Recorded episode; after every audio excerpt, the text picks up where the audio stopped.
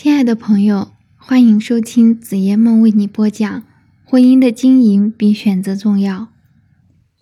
值得注意的是，若是夫妻之间因为某些原因出现不信任感和信任度降低时，最重要的是夫妻双方都要冷静下来。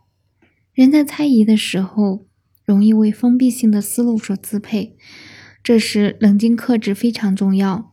需要多设想几个对立面，只要在一个对立面上突破了封闭性思维的循环圈，你的理智就有可能及时的被召回。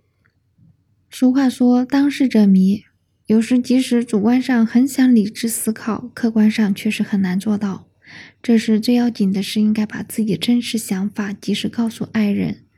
只要你诚恳相告，爱人就会从你的一片诚意中看到他的信赖。及时交换意见有许多好处。若是误会，当可及时消除；若是看法不同，通过交流各自的想法，为对方所了解也有好处。若真的证实猜疑并非无端，那么夫妻间心平气和的讨论也有希望使事情解决在始发之际。反之，有了猜疑闷在心里，自己越想越气，而爱人却感到莫名其妙。结果不但解决不了问题，还有可能是矛盾进一步激化，最终导致悲剧的发生。总之，在婚姻中，请不要轻易丢掉信任，但你可以在信任的基础上，应保持足够的敏感，因为多数人都喜欢新鲜刺激。当婚姻生活进入平淡，开始出现审美疲劳的时候，应该敏锐地采取一些手段。比如写封情书，或者在烛光中说说浪漫的往事等等。保鲜工作做好了，婚姻才能持续散发魅力。因为爱，所以包容。俗话说：“金无足赤，人无完人。”没有不犯错误的人。夫妻生活在一起，如果你的左口袋里装的是包容，右口袋里装的是原谅。那么今天会在你左口袋里收获幸福，明天会在你右口袋里幸收获快乐。时间久了，身边充满着幸福与快乐。如果在你的左口袋里装着是埋怨，右口袋里装的是怨恨，那么今天会在你左口袋里找出来的痛苦，明天在你右口袋里出来烦恼。时间久了，身边都是痛苦和烦恼了。妻子能包容丈夫的缺点，丈夫能原谅妻子的问题，这就是一种爱。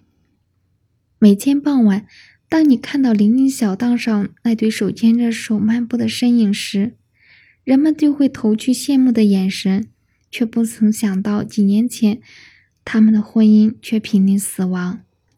建和杰是经朋友介绍认识的，虽然说不上一见钟情，但彼此都很满意。相处了半年后，两人便步入了婚姻的殿堂。起初，两人的感情很好，每天被甜蜜包围着。可是后来，当建和朋友创业后，建越来越忙。为了建能安心发展自己的事业，杰辞去了工作，做起了全职太太。那段时间，杰主内建主外，夫唱妇随。尽管有些忙碌，但是心却是甜的。可是不知道从什么时候起，姐感到丈夫变了。他经常很晚才回家，有时甚至是夜不归宿。女人的第六感其实杰的爱人出轨了。虽然杰找了好多借口告诉自己那是外面的传言，可是当那个女人找上门时，杰不得不承认，与自己相濡以沫的爱人经不起商场的诱惑，有了另一个女人。而那个女人还未婚，两人相识于一次业务谈判，他看上了她的豪爽义气以及对妻子的那份执着，于是他对剑发起了爱情攻势。正所谓没有拆不散的夫妻，只有不努力的小三。在他的不断努力之下，剑终于投弃剑投降了，跟他开始了地下恋情。可是当他。不甘心做地下情人，把十万元钱放在杰的面前，告诉杰，他希望自己能嫁给剑时，杰愤怒到了极点。杰把那些钱和他一同赶了出去。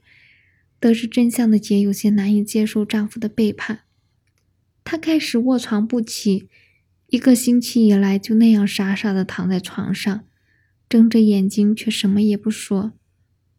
要不是医生给他输入葡萄糖，恐怕早就没命了。终于在亲戚朋友的不断劝说下，一个星期后的他才开始进食，打消了死的念头。但是他坚持跟健离婚。并且很快写好了离婚协议书。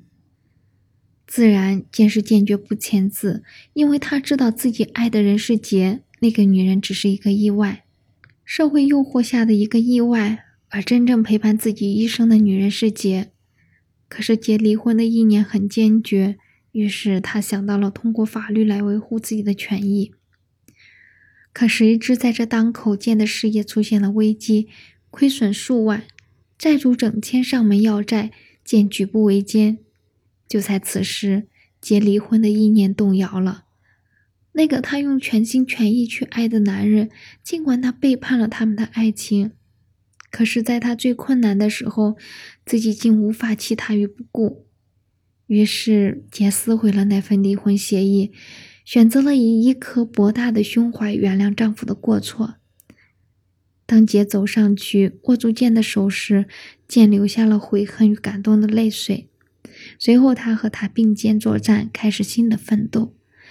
而他们的爱情也经过这一次的考验，变得更加坚定与温馨。婚姻需要包容，包容是快乐之本，包容是执子之手与子偕老的基石，包容是天底下最伟大的爱。